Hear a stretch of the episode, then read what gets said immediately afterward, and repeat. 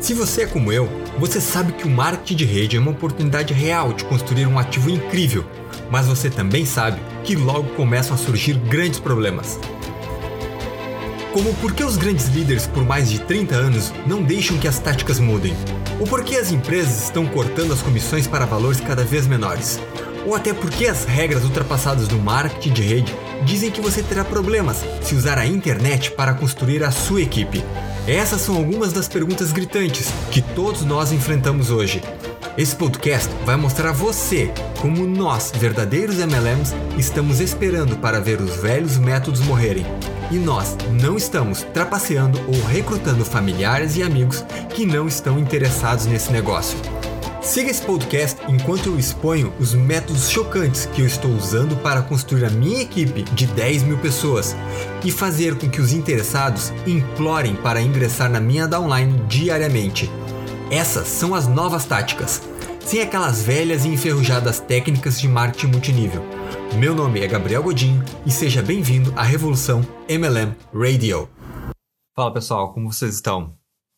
É, primeiramente, queria dizer que é um prazer é, estar aqui e dar início a esse projeto que há muito tempo está na gaveta.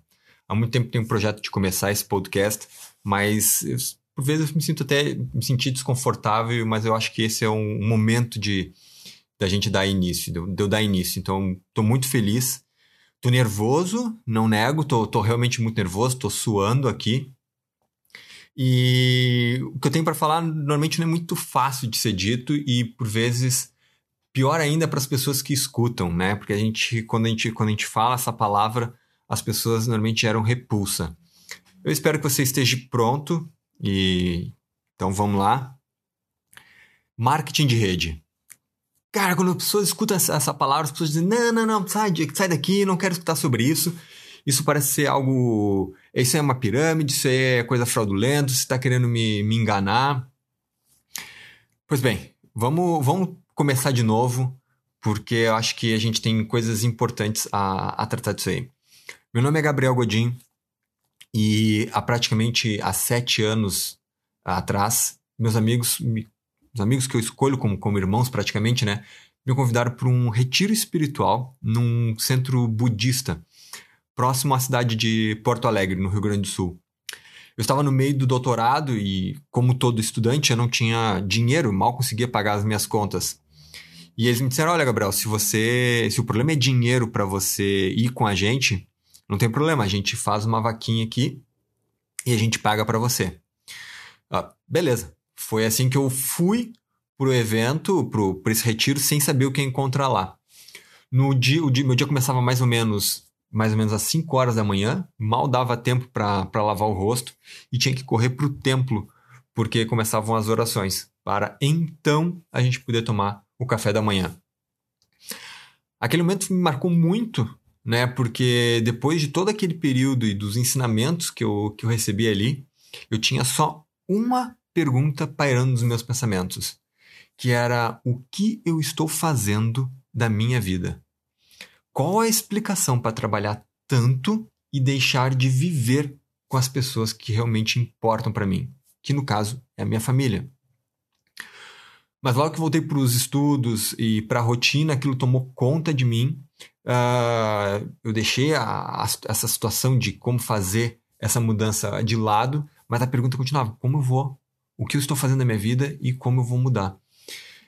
Bom, terminei o doutorado, me mudei para São Paulo com, com a minha esposa, trabalhei na iniciativa privada, eu sou farmacêutico de formação base, depois trabalhei no Exército e em, 2000, em 2017, né, um dos daqueles meus amigos, um irmão que, que, eu, que eu chamo de irmão porque é daqueles que a gente escolhe para a vida, né, ele me liga e diz assim, Gabriel, vai acontecer um evento é, aí em São Paulo chamado Powerhouse 18 é, que tu acha da gente ir junto? Eu falei, ah, beleza, vamos lá. Aceitei o convite e já sabia, ó, Powerhouse 18 uh, ah, em janeiro aqui em São Paulo. Só que duas semanas antes de, de começar o, o evento, né, antes da início, ele me liga e diz assim, meio sem jeito, inclusive, Gabriel, vou te pedir desculpas, eu sei que fui eu que te convidei para ir pro, pro evento, mas eu não vou conseguir ir, cara. Eu tô atrapalhado de trabalho aqui, eu não vou conseguir sair aqui do sul para ir para São Paulo. Disse para ele ficar tranquilo, obviamente, entendia toda aquela situação, mas que eu precisava ir. Disse que eu ia ir porque eu precisava ir, porque tinha algo dentro de mim dizendo que eu tinha que ir para aquele evento. Então imagina eu chegando no Citibank Hall de muletas. Sim, de muletas, porque no final daquele ano, naquele período de troca, né, dezembro e janeiro, eu fiz duas cirurgias no, no quadril, porque eu precisava resolver um problema, e fui, mesmo de muleta, eu fui pro, pro evento, cheguei lá inclusive meio atrasado, e fui pro último andar do teatro. Todo sem jeito, fiquei ali sentado, uh, assistindo, me sentei ao lado de um casal, eu estava do lado da esposa desse do, do rapaz, aí fiquei quietinho, né, porque eu não sabia o que, que ele poderia pensar caso a gente começasse a conversar. Fiquei ali anotando tudo que, que eu podia, concentrado, curtindo aquela vibração, porque eram 4 mil pessoas de todo canto do mundo, desculpa, todo canto do Brasil, né? Tinha pessoas de fora, tinha, tinha pessoas de Portugal, tinha pessoas de outros lugares ali também, mas a grande maioria, obviamente, eram, eram brasileiros. E eu vi que ali eram pessoas que tinham, pessoas como eu, que tinham o mesmo desejo que eu tinha. O desejo de ser mais, o desejo de querer mais da vida. E aquele dia foi o início de tudo para mim. Foi o dia que eu disse: eu preciso fazer uma mudança na minha vida. E tão rápido veio essa, esse desejo, veio a pergunta: mas como? Como eu vou fazer essa mudança? O interessante é que no final do evento, eu comecei a conversar, a gente estava conversando, tava conversando com um casal, né? E o marido dela me diz assim: Gabriel, tem um evento que vai ter ainda, acho que esse ano, e você precisa ir. Se você me, me der seu telefone, eu te mando a mensagem assim que as inscrições abrirem. Eu falei, ótimo. Dei meu número para ele e uns 40 dias depois, ele me manda uma mensagem por WhatsApp.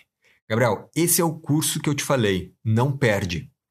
Dito e feito, comprei dois ingressos, um para mim e outro para minha esposa, e em maio fomos para o evento chamado Millionaire Mind Intensive, aqui em São Paulo.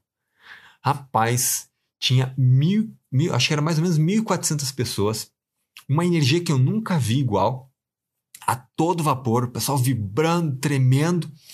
Quando o evento termina, eu só tinha uma coisa parando, pairando na minha cabeça, uma única, uma única pergunta. Imagine qual era. Aquela pergunta, a mesma lá do retiro. O que eu estou fazendo da minha vida? Parecia que algo percorria, vira e mexe, vinha e batia na, na minha cara. Era essa a pergunta: o que eu estou fazendo da minha vida?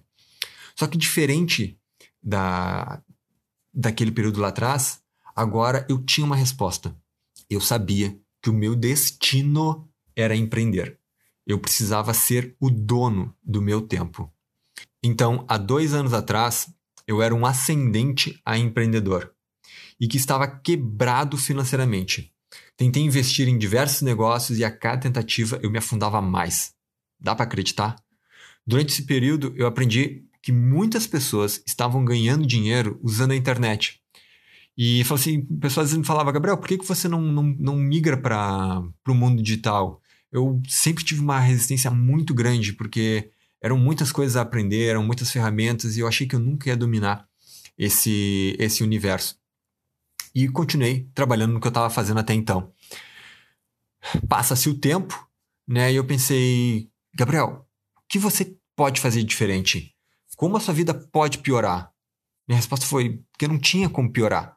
Né? E eu precisava fazer algo diferente porque eu é, tinha atingido literalmente o fundo do poço. Daquele ponto, da onde eu estava adiante, eu só podia subir. Eu não tinha, não tinha outra escolha. Já tinha encostado as costas no chão.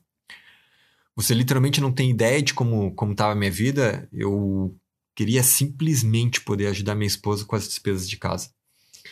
Assim, talvez ela não ia precisar trabalhar tanto, né? E eventualmente a gente iria poder iniciar realmente a nossa família. Já tinha um tempo que eu não conseguia contribuir financeiramente com as despesas. É, isso não é muito fácil para me falar. É, por vezes os custos do meu trabalho eram maiores que os lucros e eu praticamente estava pagando para trabalhar. Nossa situação financeira ficou tão, mas tão ruim que por um tempo eu cheguei a fazer uma única refeição por dia.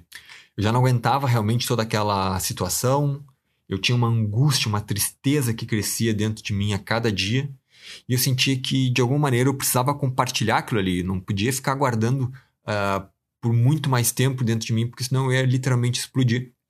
E foi um domingo, era um domingo de sol, ensolarado. A gente acordou, a gente foi caminhar para aproveitar um pouco do dia. E na minha cabeça sempre passando aquela pergunta: como é que eu vou começar essa conversa? Por onde, por onde eu vou, onde eu vou, por onde eu vou começar? Se eu abordar esse assunto, será que eu não vou estragar uh, ainda mais a nossa, a nossa relação, a nossa situação?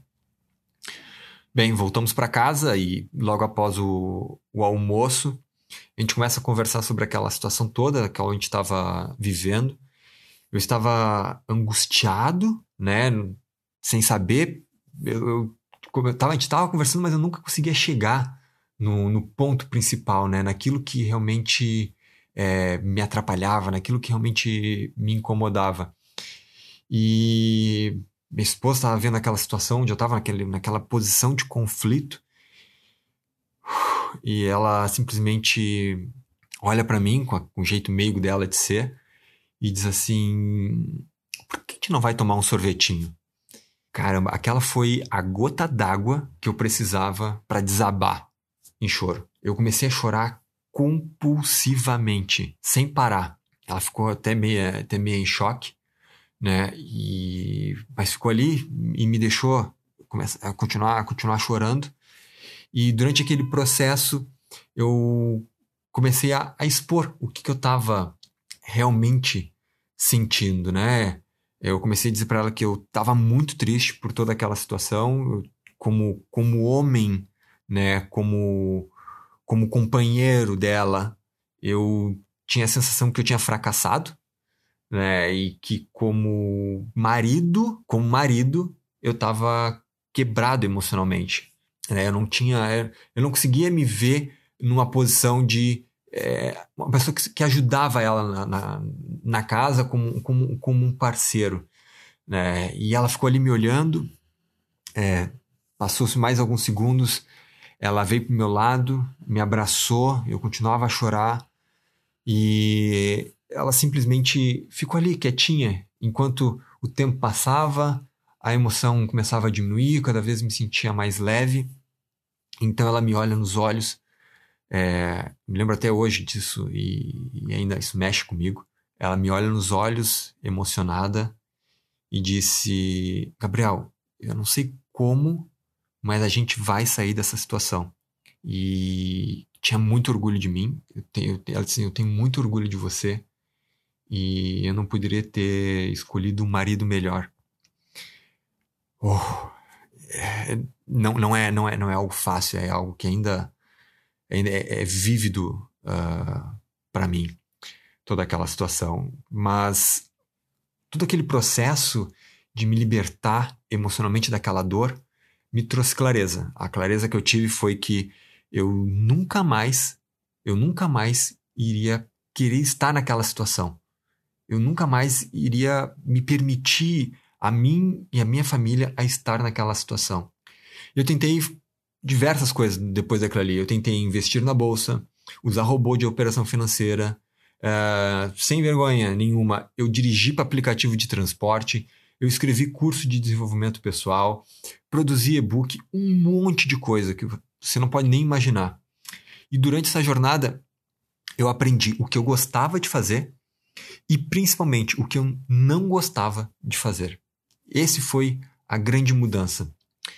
E passa-se o tempo e continuo trabalhando e tentando e sempre querendo crescer mais. Um, uma amiga me liga e me diz assim: Gabriel, eu tenho dois convites para um workshop e você está interessado?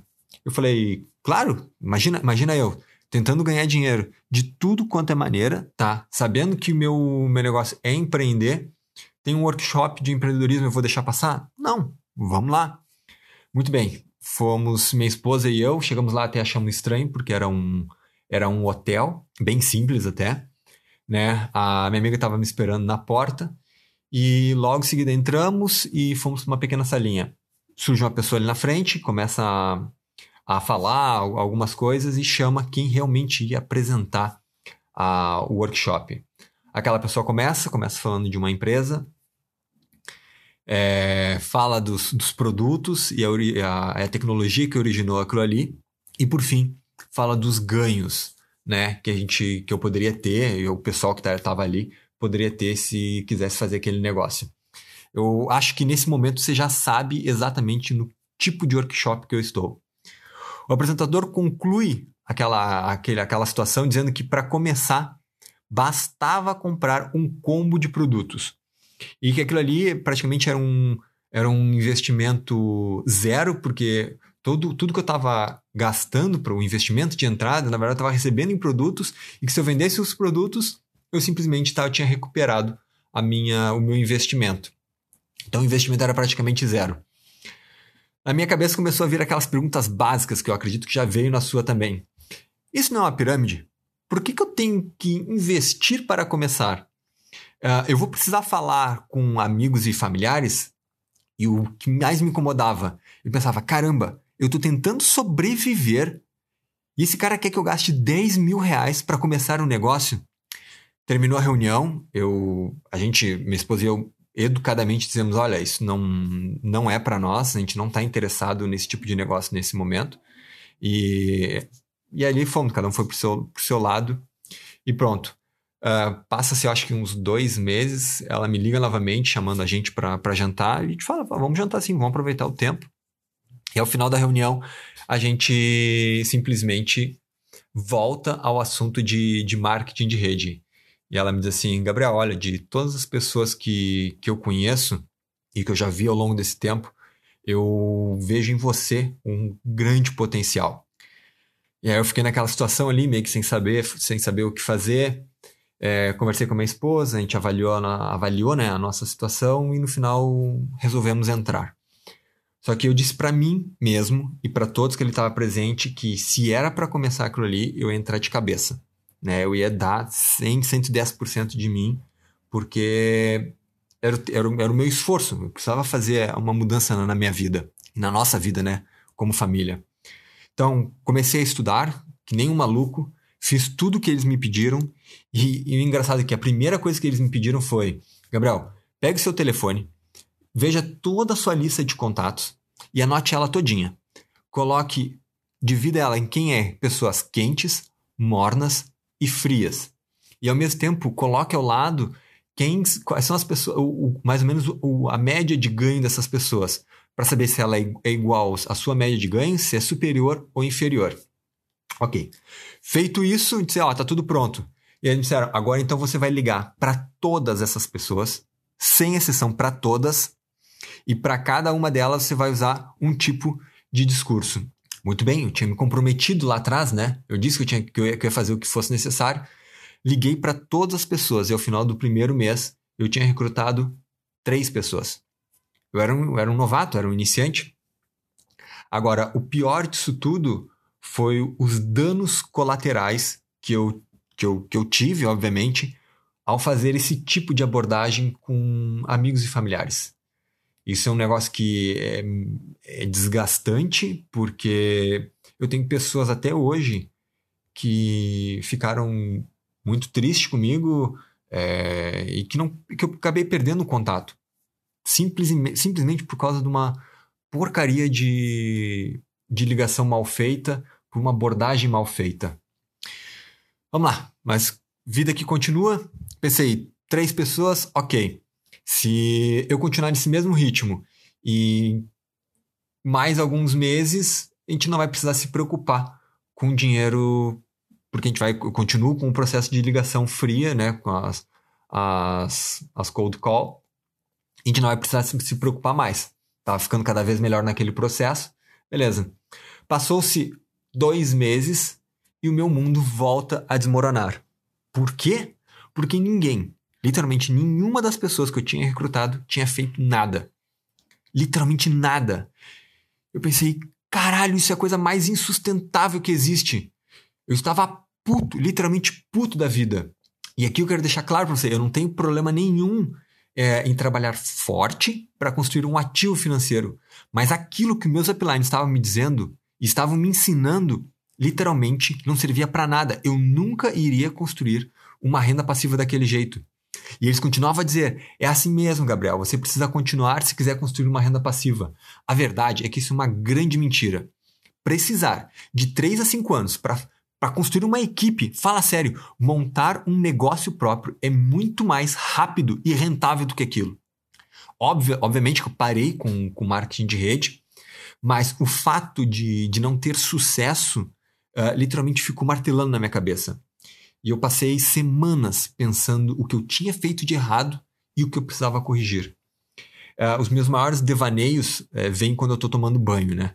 Então, tem um dia que eu estou tomando banho, era, era de manhã, né? E como um, como um soco, né? Um pensamento me atinge na cabeça e era o seguinte: o que os grandes líderes, mas os grandes mesmos, os, os caras parrudos, os big dogs, né? O que eles estão fazendo? Como que eles estão recrutando? Esse foi, essa pergunta foi o ponto de partida para saber como corrigir o processo, né? Então eu fui para a internet, obviamente já vestido, né? Não, para não, é, não, não, não, fui, não fui do jeito que eu estava do, do chuveiro, tá, me vesti, fui para a internet e comecei a pesquisar o que, que essas pessoas estavam fazendo. E adivinhe, adivinhe, todos eles, sem exceção, tinham produtos na internet. Eu pensei, tá aí exatamente o que eu preciso fazer. Vou modelar essas pessoas. Naquele exato momento eu aprendi que eu precisava ter o meu próprio produto na internet também. O que eu fiz? Comprei o produto deles, comecei a transcrever e coloquei o meu tempero e fiz minhas próprias versões daquilo ali. O plano era o seguinte: uma vez que eu tenho produtos online, eu posso construir conexões com as pessoas, entregar valor e ser pago antes mesmo de falar da minha empresa de marketing de rede. E foi o que eu fiz. Logo após produzir todo o conteúdo, me deparei com uma nova dificuldade, que era, ok, agora como você vai colocar isso no online, Gabriel? Como é que você vai construir a página de vendas? Como é que você vai construir o processo de vendas? Você vai precisar de copy, você vai precisar de design, você vai precisar de e-mail marketing. Era uma infinidade de coisas. E toda essa estrutura iria me custar mais ou menos uns 30 mil reais. Desculpa, eu sinceramente, eu não tinha esse dinheiro. E com sorte, com sorte, eu iria conseguir recuperar o meu investimento no futuro. Naquele momento, eu estava tão frustrado com tudo aquilo que decidi literalmente começar a estudar marketing online e como construir processos de vendas eficientes e de baixo custo. Eu aprendi que precisava inverter a ordem do que eu tinha feito até aquele momento. Eu precisava primeiro criar a demanda e o meu processo de vendas para então preencher essa demanda com o meu negócio. Sair com a missão de tornar o processo tão fácil que as pessoas poderiam colocar os seus produtos ou serviços online em apenas um dia. Louco, né? Desafiador, mas foi o que eu fiz. E eu saí com essa meta a, a conquistar.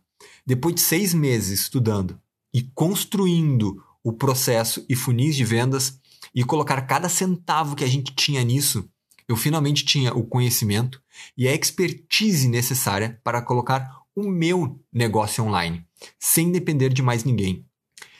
E é aqui, é aqui que eu quero convidar a você a me acompanhar nessa jornada. Eu vou compartilhar tudo o que eu estou fazendo, o que der certo e o que der errado, para que você também possa começar a trilhar essa nova oportunidade na sua vida. Então, se você quiser saber mais é, visite o site revoluçãomlm.com.br barra rádio. Lá eu tenho um curso gratuito chamado Mestres MLMs. Nele eu ensino você a pensar literalmente fora da caixinha e como superar as dificuldades que enfrentamos hoje nesse negócio. Você vai aprender como eu estou mudando a maneira de apresentar o negócio de marketing de rede e eu te garanto que você nunca viu algo parecido pois o marketing de rede hoje ainda continua usando as mesmas táticas do século passado. Então, se você quiser ter acesso, vá em revoluçãomlm.com.br barra rádio e solicite o seu acesso gratuito agora mesmo. Um forte abraço, nos vemos no próximo episódio. Fui!